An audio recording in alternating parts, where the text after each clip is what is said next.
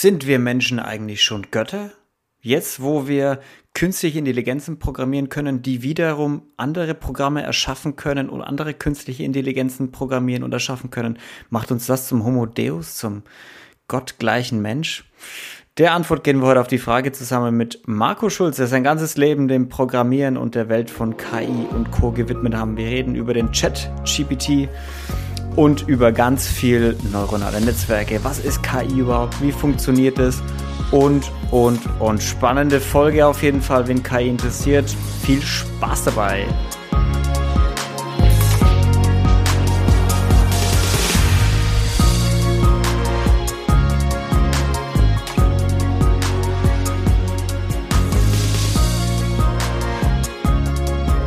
Wenn der Mensch, Marco, Intelligenz erschafft, auch wenn es nur künstliche Intelligenz ist, sind wir dann auf dem Weg zum Homo Deus, also zum gottesähnlichen Menschen. Also sind wir quasi jetzt schon Götter, weil künstliche Intelligenz gibt es ja schon. Haben wir ja. schon erschaffen. Irgendwie nicht, ne? Würde ich mal meinen.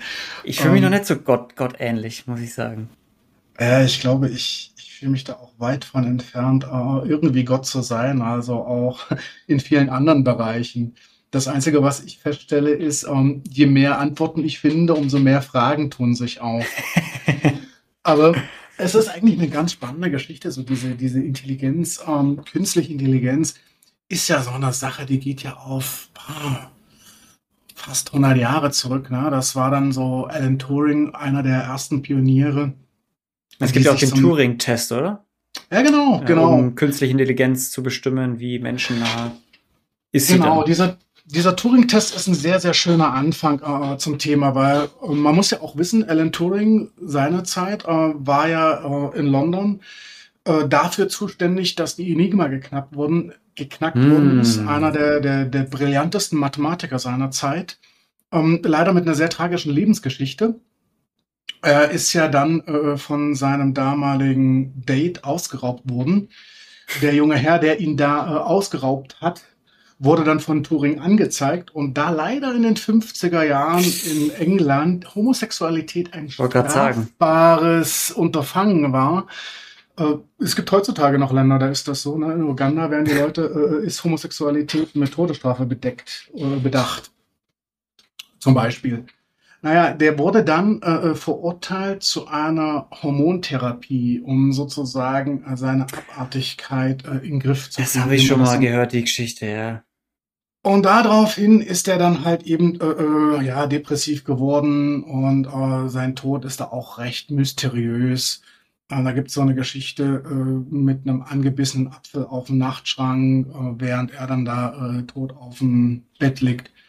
Jetzt kann man sich natürlich überlegen, wo das Logo von Apple herkommt und warum das Ding iMac, iPhone oder sowas heißt, ne, angelehnt an den Film iRobot. Und dann können wir uns überlegen, ob Steve Jobs wirklich brillant war oder einfach nur gut belesen. ich habe da so meine Theorie. okay, Verschwörungstheorie 1.0 hier. Äh, möglich. Das hinterfragt alles. Möglich. Aber das Interessante an Turing ist natürlich, äh, aufgrund seiner Homosexualität hatten die natürlich auch die ein oder anderen ähm, Partyspiele. Und ein Partyspiel war äh, rauszufinden, also man hat dann äh, äh zwei Personen hinter einem Vorhang gepackt, hat den Fragen gestellt und dann äh, wurde ein Moderator bestimmt, der diese Fragen gestellt hat, damit man das nicht rausgehört hat, wer da antwortet. Und dann sollte man halt eben äh, feststellen, ist das nun Mann oder Frau?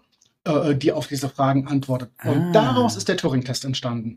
Weil der Turing-Test läuft ja genau so, du stellst Fragen und du, genau. also, und du, die Antworten, die du bekommst, müssen so menschenähnlich sein, dass du als normaler Mensch sagen würdest, ja, die Antworten hat ein Mensch gegeben. Genau. Und da Obwohl es vielleicht eine künstliche Intelligenz war. Genau. Und da gab es in der Vergangenheit ein paar Tricks, wie man das so ähm, ja, rausfinden konnte. Da hat man dann halt eben komplizierte Rechnungen gefragt, ähm, wo dann äh, relativ schnell klar war, dass da ein Mensch nicht darauf antworten kann. Und jetzt kommen wir sozusagen in, in so ein nächstes Thema. Man unterscheidet eine sogenannte schwache und eine starke KI. Eine schwache KI ist mehr so ein regelbasiertes System. Also ähm, das kannst du dir so vorstellen, wenn du ein juristisches Problem hast über eine bestimmte juristische Domäne, also zum Beispiel Scheidungsrecht Dann gibt es ein sogenanntes Expertensystem, das direkt nur auf Scheidungsrecht äh, spezialisiert ist. Da sind dann die ganzen Regeln ähm, hinterlegt äh, für den Gesetzgeber, wie jetzt halt eben äh, da entschieden würden, würde, wenn du jetzt halt eben äh, mit deinem Fall da ankommst. Das hat jetzt mit Intelligenz wenig zu tun, das ist einfach nur eine Abfolge von Algorithmen und Regeln. Ja, gute Suchmaschine oder clevere Suchmaschine auch öfter mal so. Na, die haben schon eher, äh, die funktionieren ein bisschen anders, aber ähm, kann man sich so vorstellen. Und das Interessante ist jetzt, ähm, wenn wir über KI reden, meinen wir aber die starke KI. Und das ähm, sind dann wirklich äh, autonom agierende Systeme, die jetzt eben auch auf gewissen Regeln funktionieren und so weiter, aber die sind äh, äh nicht so implizit hinterlegt.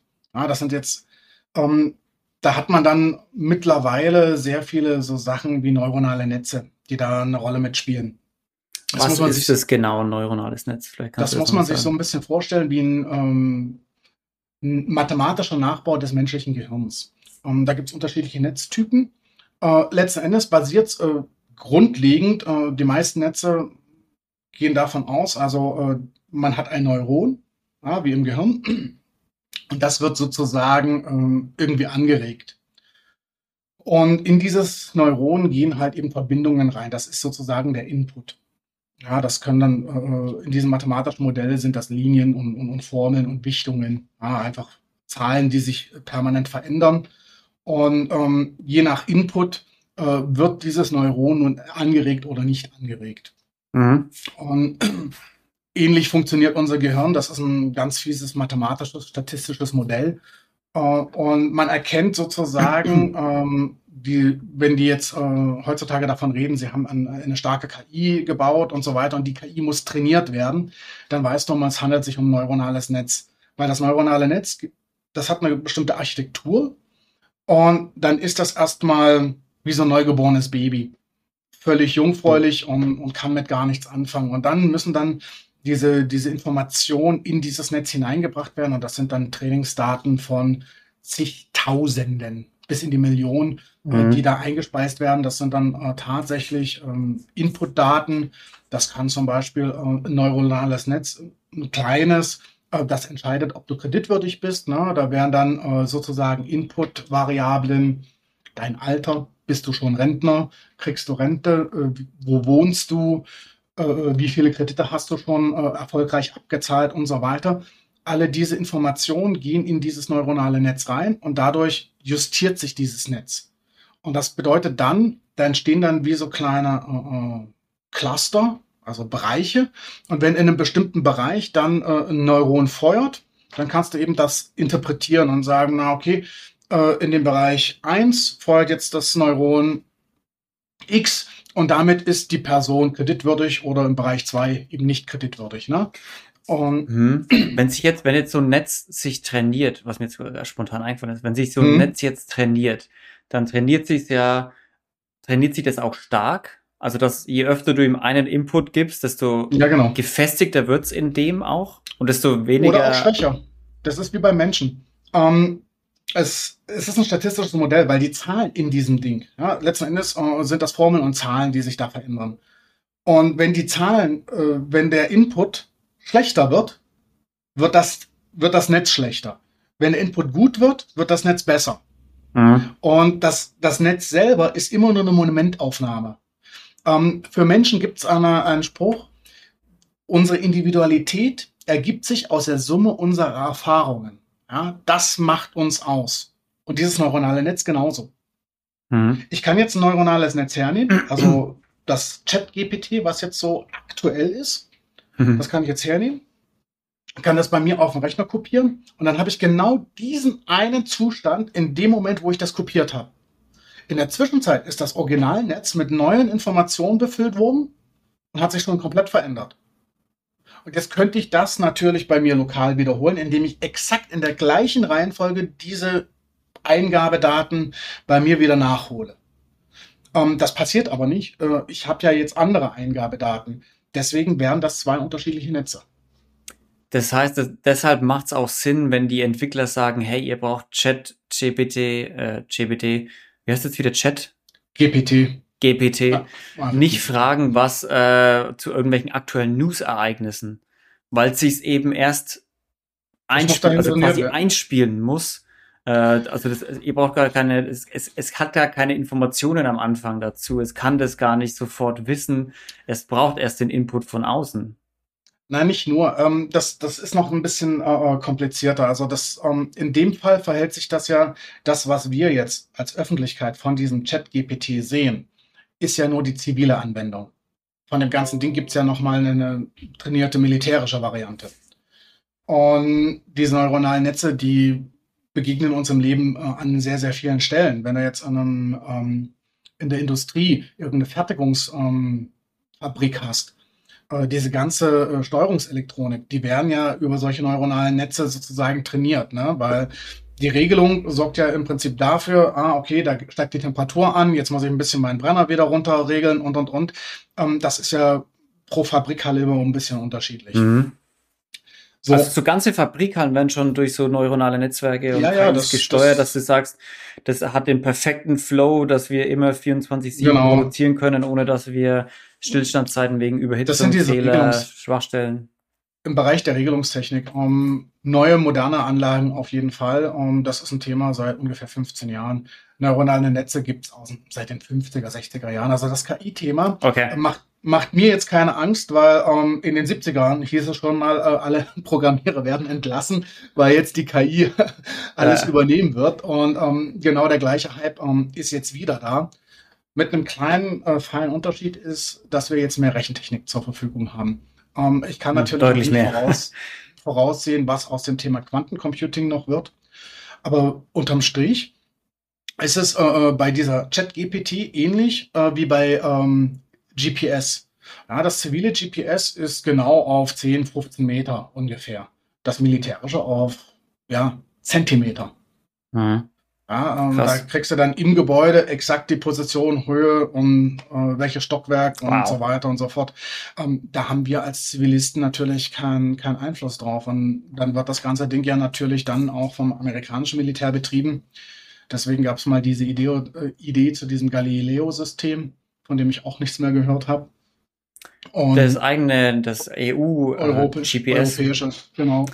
Ich meine, das wird jetzt, äh, soll dieses Jahr, sollen irgendwie 30 Satelliten dafür starten, damit das beendet wird. Habe ich irgendwo Na, Nachrichten mal gehört. Irgendwie, äh, keine Ahnung, irgendwie sowas. Vielleicht verwechsel ich es auch gerade mit irgendeinem anderen schauen mega mal, wichtigen ja. Projekt, das die EU hat. Aber interessant ist es jetzt mit diesem Chat-GPT, das hat eine gewisse Wissensbasis. Ne? Die sagen so, November 2022 ist so äh, der, der Cut, auf welche Wissensbasis dieses Chat-GPT zugreifen darf. Und dann äh, existieren dann natürlich auch Eingabefilter, ne? dass du da jetzt bestimmte Sachen einfach nicht fragen kannst. Ja. Und von daher hast du dann natürlich nur bedingte Sachen. Aber was mir jetzt überhaupt ähm, wenig Sorgen macht, man liest jetzt natürlich, Microsoft hat äh, sehr, sehr intensiv äh, mehrere Millionen oder Milliarden in ChatGPT investiert und äh, zeitgleich mal über 1000 Leute äh, freigesetzt, Entwickler. Mhm. Um, Aus dem Grund, weil sie jetzt sagen, wir können das doch alles mit ChatGPT ja, entwickeln, genau. weil der ist doch so clever, der brauchen wir jetzt doch, weil ja. das hört man immer wieder aus der Gaming-Community, die genau. selber Spiele programmieren. Ich schreibe rein meine Anforderung, hey, äh, ChatGPT, schreib mir einen Code für äh, Waffe XY und Jump and Run Game oder bla bla bla. Und der ja, haut dir dann einen Code raus. Damit kann ich kleine Fragmente erzeugen, aber keine komplette große Anwendung. So wie wir ja. das gewohnt sind. Also du kannst jetzt, ähm, also das Problem ist ja schon einmal, äh, äh, wenn du dir jetzt so vorstellst und sagst, du möchtest so ein Office Suite wie Microsoft Office haben. Ja? Schreib erst einmal diese gesamten Anforderungen von diesem ganzen Ding so zusammen, dass du das ins ChatGPT reinkriegst. Ja. Damit fängt schon an. So, und wenn Stimmt, du dich ja. jetzt, wenn du dich jetzt mal ähm, die letzten 40, 50 Jahre äh, im Bereich Softwareentwicklung ähm, ja so zurückversetzt, ähm, da, da gibt es so eine Aussage, äh, die bis heute noch gültig ist, dass 80 Prozent aller begonnenen kommerziellen Softwareprojekte scheitern. Ja, das ist jetzt heftig. Also das haben die in Viel. den 70er Jahren gesagt und ähm, das gilt bis heute. Jetzt muss man natürlich erst einmal sich im Klaren sein, was heißt denn Scheitern? Scheitern bedeutet, entweder das wird nicht rechtzeitig fertig, das kann ein Problem sein, wenn du jetzt äh, für einen Aktienstart, ne, wir haben damals für die Deutsche Bahn mhm. das Managementportal gemacht, weil sie an die Börse gehen wollten. Wir sind nicht fertig geworden. gab ein Problem. Das passt tatsächlich gut zur Deutschen Bahn. Ja, ich war damals an dem Projekt beteiligt. dass, es, dass irgendwas verspätet ist. Klassischer deutscher Witz.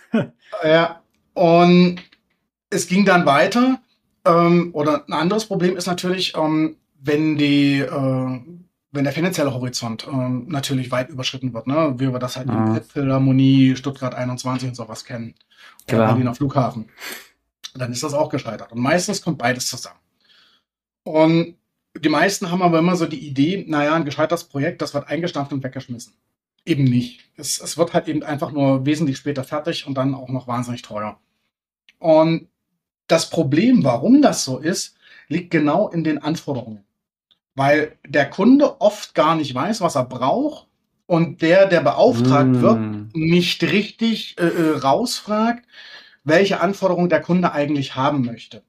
Und dieses Kommunikationsgap wird dann halt eben äh, mit neuen ähm, Methoden äh, sozusagen ähm, umgangen. Da gibt es jetzt so dieses Schlagwort seit 20 Jahren, agil. Agile Softwareprojekte. Im ja, Sinne oder agil Gegensatz zu Wasserfallmodell. Ne? Genau, die hatten damals das Problem mit dem Wasserfallmodell. Da wurde eine Anforderungsliste geschrieben, dann hat man das runterprogrammiert und dann sechs oder, oder zwölf Monate später dem Kunden gezeigt und der so, um Gottes Willen, äh, äh kann ich gar nicht gebrauchen. ja. ja, genau. Und dann hat man gesagt, na okay, dann warten wir jetzt halt eben keine zwölf Monate mehr, bis der das zu sehen kriegt, sondern nur noch vier Wochen. Und dann äh, hat man kleinere Iterationszyklen, dann kriegt er nicht das gesamte Programm zu sehen, sondern immer nur Ausschnitte und kann dann sagen, okay, das ist das, was ich mir vorgestellt habe. Ja, einfach so dieser Feedback-Zyklus wird kleiner. Und dafür haben wir solche Sachen. Und das muss man halt eben äh, äh, verstehen. Und wenn man jetzt halt eben seine Anforderungen nicht formulieren kann, was soll denn da bitte schön die künstliche Intelligenz da raushauen? Aber sagt man nicht auch immer, dass künstliche Intelligenz bald kreativ sein kann, so, so wie ein Mensch und dass das auch Glaub das Ziel ist, dass eine künstliche Intelligenz quasi also unabhängig von uns agieren kann? Ähm, oder ist es, gibt, oder sagst du, künstliche Intelligenz beruht immer auf uns? Also, wir, also es ist immer davon abhängig, was wir einspielen. Naja, erst einmal sind wir äh, natürlich in dem begrenzt, was wir uns vorstellen können. Ja, ähm, alles das, was wir uns nicht vorstellen können, ähm, wird erstmal schwierig, jetzt in der aktuellen Phase zu formulieren. Also, wenn wir jetzt uns überlegen, eine künstliche Intelligenz, ja, die haben wir jetzt, ähm, die ist jetzt auch ein bisschen stärker im Sinne von Rechenpower und so weiter. Ähm, die leisten schon hervorragende Sachen. Äh, es gibt zum Beispiel Roboter, die selbst motivierend durch die Gegend laufen. Ja, Selbstmotivierend durch die das? Gegend laufen. Also ähm, das ist zum Beispiel, äh, stell dir vor, zu meiner Zeit an der Technischen Universität in Graz ähm, gab es bei uns ein, ähm, wie sagt man, Department auf Deutsch. Äh, Abteilung. Ja, bei uns in der Abteilung sozusagen ähm, gab es eine Forschungsgruppe, die sich mit Robotik auseinandergesetzt hat. Und die sind so auf MIT-Level. Und mhm. die haben sozusagen Bergeroboter entwickelt, äh, die zum Beispiel, du kanntest das vielleicht auch noch äh, oder kannst dich noch erinnern, dass so um die Jahrtausendwende gab es den einen oder anderen Tunnelbrand in Österreich mhm. und in der Schweiz, wo ziemlich viele Leute gestorben sind. Und da äh, durch diesen Kamineffekt und so weiter kann man da keine Menschen rein, ja, also reinschicken. Die Feuerwehr kommt da nicht vor. Und da hat man dann sich überlegt, naja, dann, dann schicken wir da halt eben Roboter rein. Und diese Roboter müssen eigentlich ihren Weg finden selbst, kategorif äh, selbst kartografieren und alles so eine Geschichten. Und das kann man seit vielen Jahren. Also da kommt dann äh, mhm. visuelle, also der Maschine das Sehen beizubringen, Visualisierung ist, ein, ist ein Thema oder neuronale Netze für Spracherkennung. Wenn du auf der Autobahn fährst, diese kleinen Kameras sind sehr gut in der äh, Nummernschilderkennung und so weiter. Also die können sehr gut aus diesem Bild sofort äh, den Text heraus extrahieren, um eine direkte Suchanfrage zu stellen. Das sind so kleine Spezialaufgaben für, für so KI. Funktioniert super. Und mhm. das ist auch, Gesichtserkennung wird immer besser. Ähm, natürlich lässt sich da viel mit Schminke umgehen und so weiter. Man sagt dann zwar, ja, äh, Augenabstand und, und, und, aber nichtsdestotrotz, äh, äh, Filme würden nicht funktionieren, äh, ähm, wenn man den Leuten nicht irgendwie weiß machen kann, äh, dass sich jetzt Mädel von 30 Jahren dahin verändert, dass es dann zu einer alten Vettel wird, äh, um diese Rolle zu erfüllen. Ne? Ja. Also ich kann die Leute so, so schminken und dann ist auch egal, welche biometrischen Merkmale ich habe. Ja. Und äh, diese Grenzen wird halt eben die KI auch haben. Ja. Mhm. Also KI kann schon, kann schon viel, wenn, was ich so raushöre, aber ja, immer sehr spezialisiert. Also genau. Also es gibt jetzt eine KI, die kann gut sehen, eine, die kann gut hören, eine, die kann gut sprechen, eine, die kann gut schreiben. Ja. ja die Sinne sind ganz gut abgedeckt. Es gibt sicherlich auch viele KIs, die können sehr gut schmecken. Ne? Irgendwelche wahrscheinlich tausendmal besser als wir, aber gibt es auch irgendwas? Ja, nicht, das weil ist, da fehlt ja die Sensorik. Ach so, und das ist, ist ja, das ist ja wieder das Individuelle, weil Geschmack ist etwas, das wird uns anerzogen. Ja, es gibt ja aber gibt es auf der Zunge die Geschmacksknospen, quasi so bitter, ja, sauer, umami, das, süß, salzig? Das, das, was wir jetzt als, als schmackhaft empfinden, ist ja eine Komposition. McDonald's zum Beispiel hat da richtig viel Forschung betrieben. Ähm, diese Hamburger haben eine bestimmte Konsistenz. Ah, diese Soßen sind da zum Beispiel da drauf, dass dann halt eben äh, sich relativ schnell viel Speichel bildet und so weiter, dass du dann halt eben ähm, äh, diesen Essensgenuss halt hast, ja. Und eine ganze Menge dieser Aromen, ähm, da möchte man gar nicht wissen, wo die herkommen, ähm, wie die ursprünglich hergestellt nee, werden und so Sachen. Nicht. Und du merkst aber auch, ähm, als Mensch, wenn du, wenn du jetzt äh, nicht übertreibst in deiner äh, Ernährung, also wenn du nicht zu viel Salz zu dir nimmst, wenn dein Zuckerkonsum nicht extrem übertrieben ist, also das heißt, wenn du jetzt nicht so viele äh, Softdrinks und so ein Zeug hast und nicht rauchst, dann hast du einen relativ guten ges ausgebildeten Geschmackssinn. Und ähm, ich merke das natürlich bei mir zum Beispiel, äh, ich esse sehr wenig Salz. Mhm. Und wenn ich mir jetzt aus dem Supermarkt hier dieses Convenience Food hole, ja, das merke ich natürlich. Ähm, mhm. Wie salzig das ist. Und da komme ich mir manchmal echt vor, um Gottes Willen Salzleckstein. Und dann sehe ich äh, äh, Freunde, die sich da noch Salz drüber hauen. Ja. Das, äh, das, solche Sachen stelle ich mir schwierig für, für künstliche Intelligenz vor. Aber gibt es schon irgendeine künstliche Intelligenz, die so viele Sachen miteinander vereint? Oder was ist gerade das? Kann ich mir vorstellen. Das Nonplusultra. Ja. Was ist, was gesellschaftlich, also, was, was, was wir wissen. Also. Also von dem, was ich bisher mitgekriegt habe, sind das halt eher äh, äh, spezialisierte Sachen, die jetzt noch nicht so unbedingt ähm, sichtbar zusammen verschaltet werden. Das wird jetzt natürlich äh, durchaus äh, bald dazu kommen. Aber um auf dieses Chat-GPT zurückzukommen, ähm, mhm. ist vielleicht ganz, ganz interessant. Es ist ja ein Chat-Programm. Und da möchte ich mal noch einen Namen in die Runde werfen. Äh, Josef Weizenbaum. Der ist so in den frühen 2000ern verstorben. Ist ein Deutscher, der ursprünglich auch am MIT gelehrt hat. Der hat in den 60er Jahren ein Chatprogramm geschrieben, das hieß ELISA. Und damit mhm. wollte er halt eben künstliche Intelligenz ad absurdum führen. ELISA war ein reines regelbasiertes System. Ähm, das hatte ich sozusagen, also linguistisch. Ähm, war ja auch sehr, sehr gut befreundet mit Noam Chomsky und von daher äh, weiß man, wo es herkommt. Und der hat jetzt eins gemacht, ähm, die ersten Versionen von Eliza liefen da drauf. Du hast dann halt eben gesagt so, oh, Eliza, blödes Wetter. Und dann kam als Antwort, warum ist das Wetter blöd? Also der hat sozusagen hm. linguistisch deine, äh, deinen, deinen Satz umgebaut und eine Frage gestellt. Und dann gab es einen Effekt, dass die Leute angefangen haben, sich mit diesem Chatprogramm zu unterhalten. da hat man gemerkt, hey, das ist ja richtig gut für Therapie und so weiter. Und wenn du jetzt zum Beispiel äh, äh, bei Amazon oder sonst irgendwas mit diesem ganzen Customer Support zu tun hast, das ist so eine Mischung aus KI und diesem ELISA-Programm.